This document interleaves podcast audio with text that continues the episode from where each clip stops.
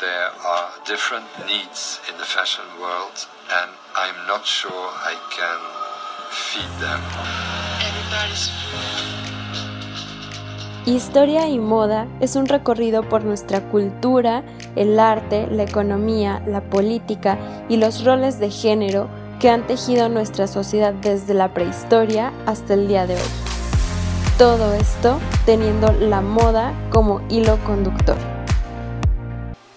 Este es un viaje para quienes quieran conocer su pasado, entender su presente y escribir su futuro.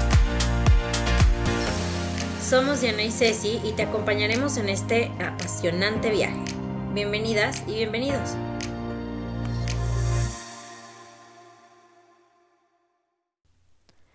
Hola, bienvenidas y bienvenidos a este segundo episodio en el que nos centramos en la historia de la comunidad queer contada por supuesto desde la moda.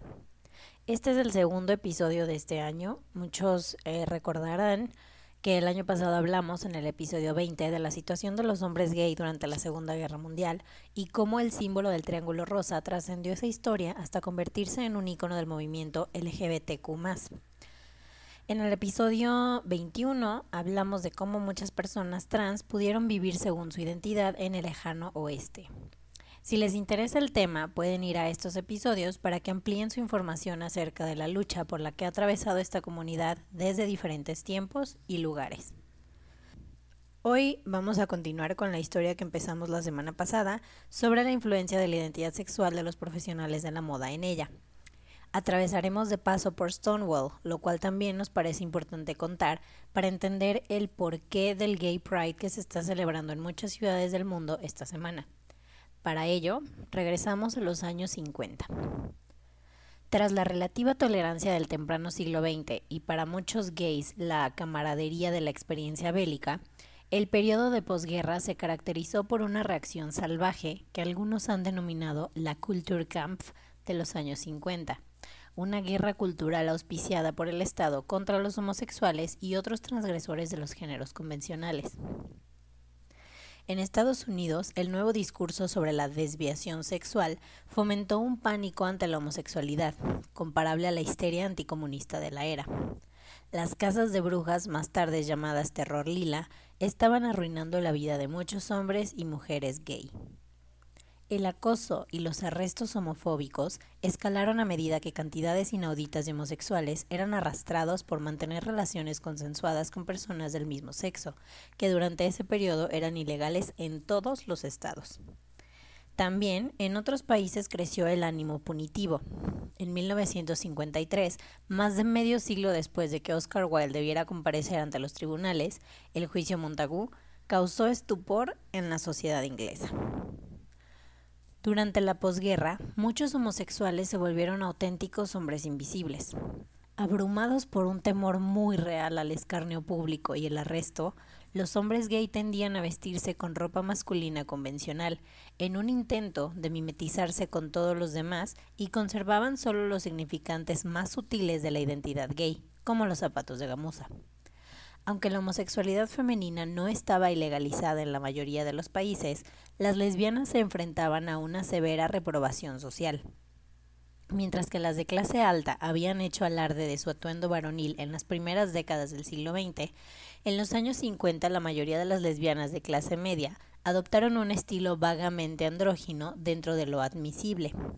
Tal como lo expresa Elizabeth Wilson, el estilo del momento para la mayoría de las lesbianas era la discreción y la invisibilidad.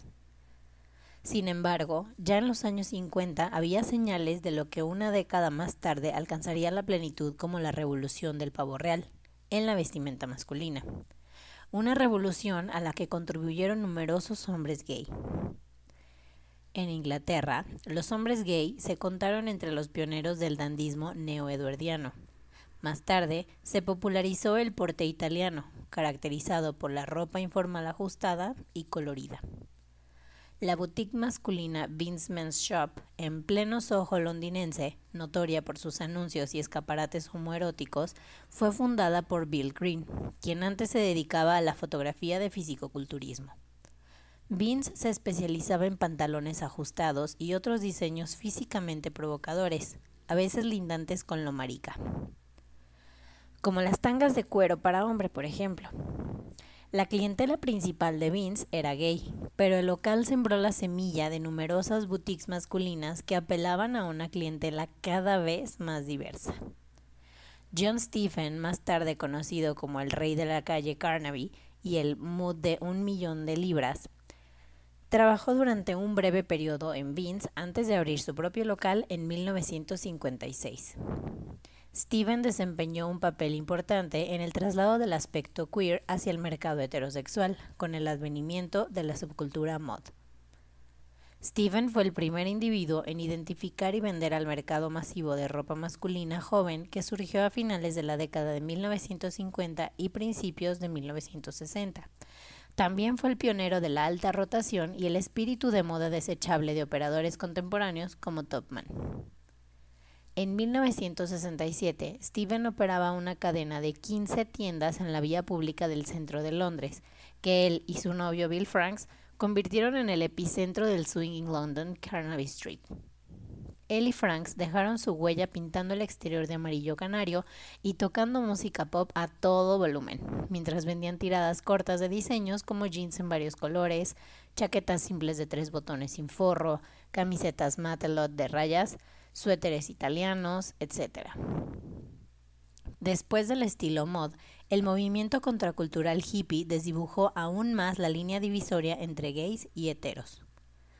Cada vez más hombres de todas las orientaciones sexuales se vestían con prendas multicolores y ornamentales, además de dejarse el pelo largo, mientras que tanto los hombres como las mujeres adoptaban el estilo andrógino del blue jean y la camiseta. Algunos también incorporaron prendas unisex no occidentales como el kaftán. La revolución del pavo real se produjo en un contexto de profundos cambios sociales y culturales.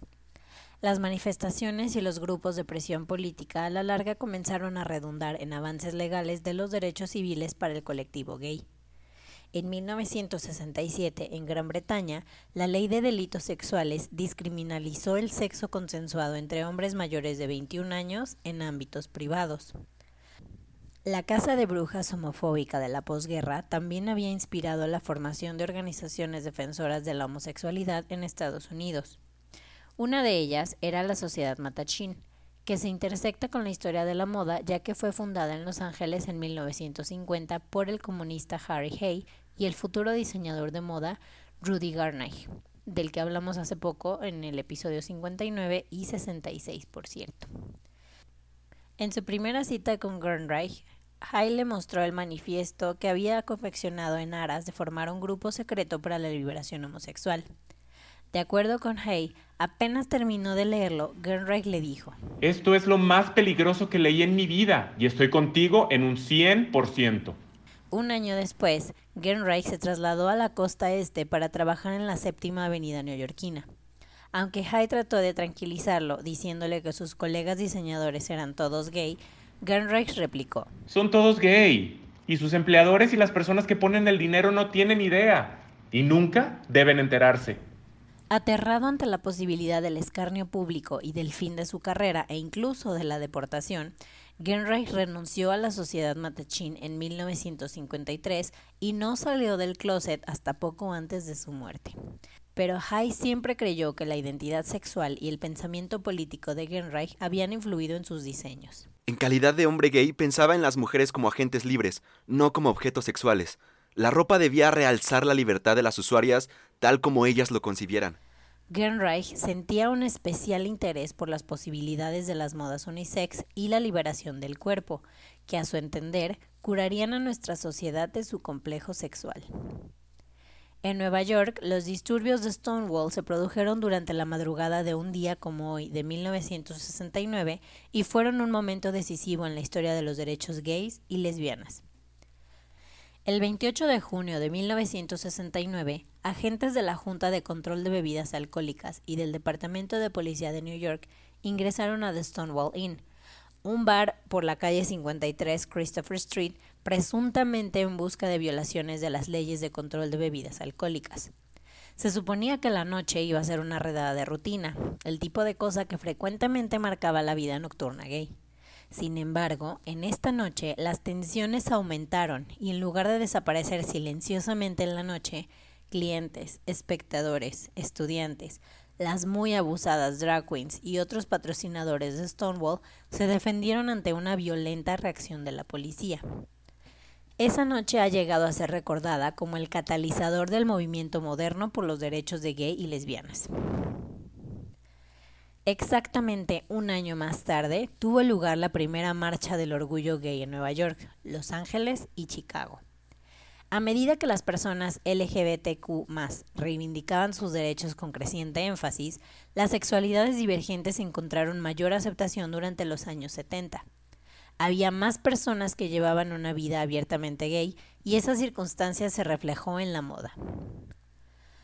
Antes de Stonewall, los estilos más visibles de la homosexualidad habían sido, en grados variables, elegantes y afeminados. Ya se manifestaran como elegancia de clase alta, como marica, la estilización de la, de la estereotípica, o como transvesti o drag. Siempre había habido queers masculinos y el estilo butch o macho era muy admirado, aunque a menudo se asociaba al comercio. Después de Stonewall emergió el clon como símbolo del homosexual machote moderno, rechazando la androginia contracultural para adaptar un cambio en una imagen idealizada de masculinidad obrera.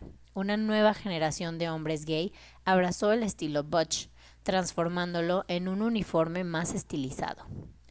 Los cuerpos recién torneados en el gimnasio se vestían con el traje de obrero, camisas de franela sobre camisetas musculosas, Levi's 501 con botas de trabajo, chaquetas de aviador sobre hoodies con capucha. Muchos clones usaban chaqueta de cuero, pero algunos también adoptaron el equipo completo del cuero, el Leatherman, como porte y estilo de vida. En Estados Unidos, algunos hombres gay también desarrollaron un elaborado código sexual que involucraba llaves y pañuelos de colores. El estilo lésbico también evolucionó durante los años 70.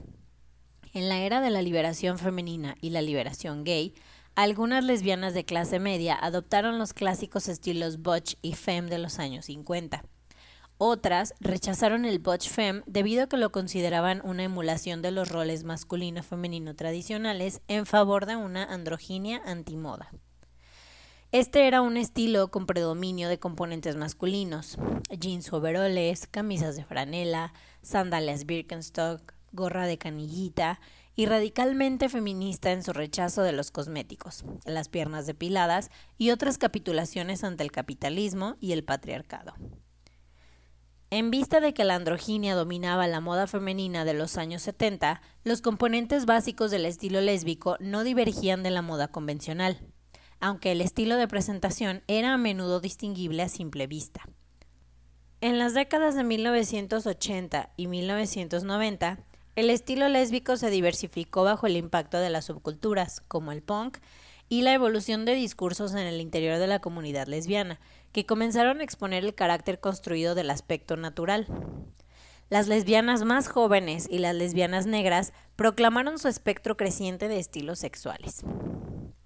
La aparición de la lesbiana lipstick fue controvertida en ese primer momento, pero indicó una disposición a trascender los viejos estilos butch femme o feministas radicales.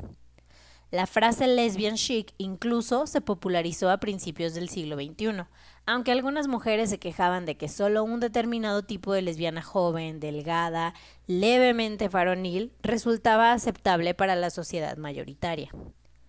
La música popular de la era post-Stonewall ha reflejado reiteradamente la influencia de los estilos gay, como el disco, el glam, rock y el punk. Los aspectos gay del disco y el glam rock han salido a la luz hace tiempo, pero pocos saben que el punk también tuvo un significativo componente gay. De hecho, a raíz de su deliberada asociación a las sexualidades desviadas, el punk fue desde sus inicios un estilo relevante para la juventud LGBTQ. Los miembros de ambos sexos exploraban los temas de la ambigüedad sexual y la confusión de género a través de la ornamentación corporal, y la naturaleza asexual que caracteriza a gran parte del estilo punk trastocó aún más las ideas convencionales que regían las manifestaciones de la masculinidad y la femineidad. Simon Dunan, por ejemplo, compró y usó un conjunto punk de Vivian Westwood y Malcolm McLaren, que consistía en una falda kill tableada sobre calzas al tono, acompañada de una camiseta punk y botas Dr. Martens. La homosexualidad desempeñó un papel muy importante en la ideología punk inicial. El local sex de Westwood se basaba en la idea de sacar los tabúes del closet a la calle. El vendedor que atendía en sex era un queer declarado. Entre las primeras camisetas que vendieron está la de los dos cowboys y la del basquetbolista negro desnudo. Hubo gente arrestada, de hecho, por vestirse así. Para cuando el punk se definió alrededor de 1976, ese estilo ya era un uniforme. Lo usaba todo el mundo, no solo los queers y los estudiantes de arte. Hacia 1977 el punk ya se había vuelto prepotente y masivo, y entonces los queer lo dejaron atrás para pasarse al new wave o el punk gótico. Hacia la década del 80, el punk gay y lésbico había evolucionado hacia la música queercore con bandas como Pansy Division.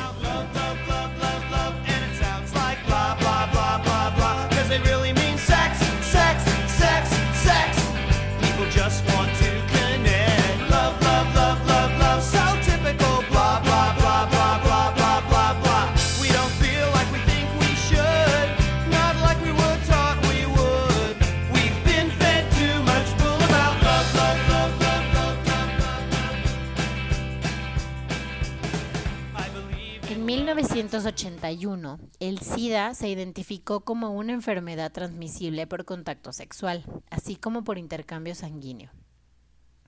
Desde el comienzo quedó instalada en el discurso público como la peste rosa o el cáncer gay. En las décadas de 1980 y 1990, la crisis del SIDA devastó a la comunidad queer y detonó una nueva oleada de prejuicios homofóbicos. El gurú conservador William Buckley aseveraba que los gays debían ser tatuados y encerrados en campos de concentración, como se los contamos de hecho en el episodio 20. El gurú conservador William Buckley aseveraba que los gays debían ser tatuados y encerrados en campos de concentración, como se los contamos en el episodio 20. Los fanáticos religiosos clamaban que el SIDA era un castigo de Dios por el pecado de la homosexualidad. Así pues, el SIDA también hizo estragos en el mundo de la moda. Entre los muertos se contaron muchos diseñadores gay o bisexuales como Perry Ellis, Ángel Estrada, Halston, Bill Robinson, Isaiah Rankin y Will Smith, así como el ilustrador Antonio López y los maquilladores Kevin O'Con y Way Bandy. Les compartimos la historia de cada uno de ellos en la versión escrita de este episodio disponible en nuestra página de Patreon. Los inversores comenzaron a exigir que los diseñadores varones se hicieran análisis de SIDA para demostrar que eran negativos. Muchos diseñadores varones perdieron respaldo financiero porque los auspiciantes temían que el SIDA los convirtiera en una inversión demasiado riesgosa. Pese a la fobia que escondía en la séptima avenida neoyorquina, un segmento significativo de la industria de la moda apoyó a la causa contra la enfermedad. Calvin Klein y Elizabeth Taylor lanzaron una campaña importante de recaudación. Kim Harstrider organizó el Love Ball y organizaciones como el CFDA establecieron su fondo para el SIDA. Pero los verdaderos protagonistas de la lucha contra el SIDA fueron los activistas gay y organizaciones como ACT UP. Junto a las camisetas de clubes y bares gay que habían proliferado en años más felices, aparecieron otras con inscripciones políticas como vía para comunicar mensajes nuevos y urgentes de resistencia. La moda se trata de la autoexpresión. Es dónde decir quién eres y lo que representas, y usar la ropa que lo respalda no solo es aceptable, sino que se alienta. Si bien las etiquetas que uno elige usar pueden hacer eso implícitamente, una camiseta con eslogan lo explica literalmente, por ejemplo. En el 2015, Levi's lanzó su segunda colección, Pride. La colaboración con Stonewall Community Foundation, que recibió una parte de las ventas, incluía camisetas con la bandera del arco iris que dicen Stonewall Levi's y una cronología de los derechos de los homosexuales impresa en la parte posterior de los chalecos. El motivo del arco iris, apenas sutil pero ciertamente reconocible, continuó en pantalones cortos, gorras y chaquetas de mezclilla con parches. La línea de ropa reflejaba el tipo de ropa que los activistas habrían usado en las manifestaciones de 1969. Otras marcas sacaron versiones más audaces de moda para el consumidor LGBTQ. Opening Ceremony colaboró con una asociación de concienciación sobre el SIDA, ACT UP, en camisetas con el eslogan Silencio igual a muerte en 2013. La colección Freedom de Ollie Henderson incluyó camisetas que decían a algunos chicos les encantan las pollas y a algunas chicas les encantan los coños. Un poco más explícito entonces, pero como ha dicho Henderson, abierto a todos. Sus camisetas, para las que hizo para House of Riot, están diseñadas para ser usadas por cualquier persona que quisiera expresar su solidaridad con la lucha de cualquiera cuya libertad esté restringida. Tal vez prendas como esta sirvan para iniciar una conversación, ya sea repasando la historia de la cultura gay o yendo directamente al grano, como ocurre con las camisetas de Henderson. Hacer que los problemas sean innegablemente visibles es el poder de la camiseta con eslogan. Esta prenda, la camiseta o playera, se convirtió en una valla publicitaria para que la gente luche contra el gobierno, para aumentar la conciencia, para continuar creando conciencia, para realmente ponerse en medio de ese momento tan aterrador en nuestra cultura, cuando la gente realmente no sabía cómo reaccionar ante el SIDA, qué era el SIDA, cómo se transmitía o de dónde venía. El momento es importante en parte porque fue una ruptura más con los matices y la sutileza de la moda queer de mediados de siglo. Es decir, ya no era sutil, estaba in your face era gente realmente tomando y usando la moda para empoderar sus puntos de vista políticos, para decir, sin abrir la boca, lo que pensaban. Ya no se trataba de códigos, era un mensaje muy directo y que no requería una explicación. Desde la última parte de la década de 1980 hasta la fecha, la moda queer no se retira de esta audacia directa continúa basándose en historias pasadas de transgresión de las normas de género, de hipermasculinidad y alta feminidad, pero también se mueve en nuevas direcciones y experimenta con nuevas juxtaposiciones. La moda es política y para las comunidades LGBTQ su estilo es un acto de amor propio y autoafirmación, así como un acto de desafío y una herramienta importantísima en su liberación. El movimiento Stonewall continúa. La moda queer, incluso en estos tiempos, no es frívola ni intrascendente. Era y sigue siendo una forma de resistencia directa. ¿De qué forma utilizan ustedes la moda para afirmar y defender su identidad? La verdad nos, encantaría escuchar y leer sus propias historias también. Esperamos que les haya gustado este episodio dedicado con mucho cariño a nuestros amigos, amigas, colegas y familiares que a su causa de identidad sexual han pasado o están pasando por duras batallas personales. Esta historia es como la suya. Se tiene que seguir contando y escribiendo hasta que tenga un final feliz para todos. Los invitamos a que nos sigan en nuestro Instagram, historia y moda-bajo, ya que esta semana tendremos un live en el que hablaremos de cómo las generaciones millennial y Z generan moda a través de una narrativa gay, queer, LGBT y la libertad sexual. Muchísimas gracias por escucharnos. Si les gustó este episodio, por favor compártanlo con sus comunidades, grupos, movimientos, familia, amigos, amigas. Y no olviden que pueden apoyar este proyecto a través de nuestra página de Patreon, donde encontrarán contenido exclusivo para nuestros mecenas. Los esperamos la próxima semana con más moda e historia. Chao.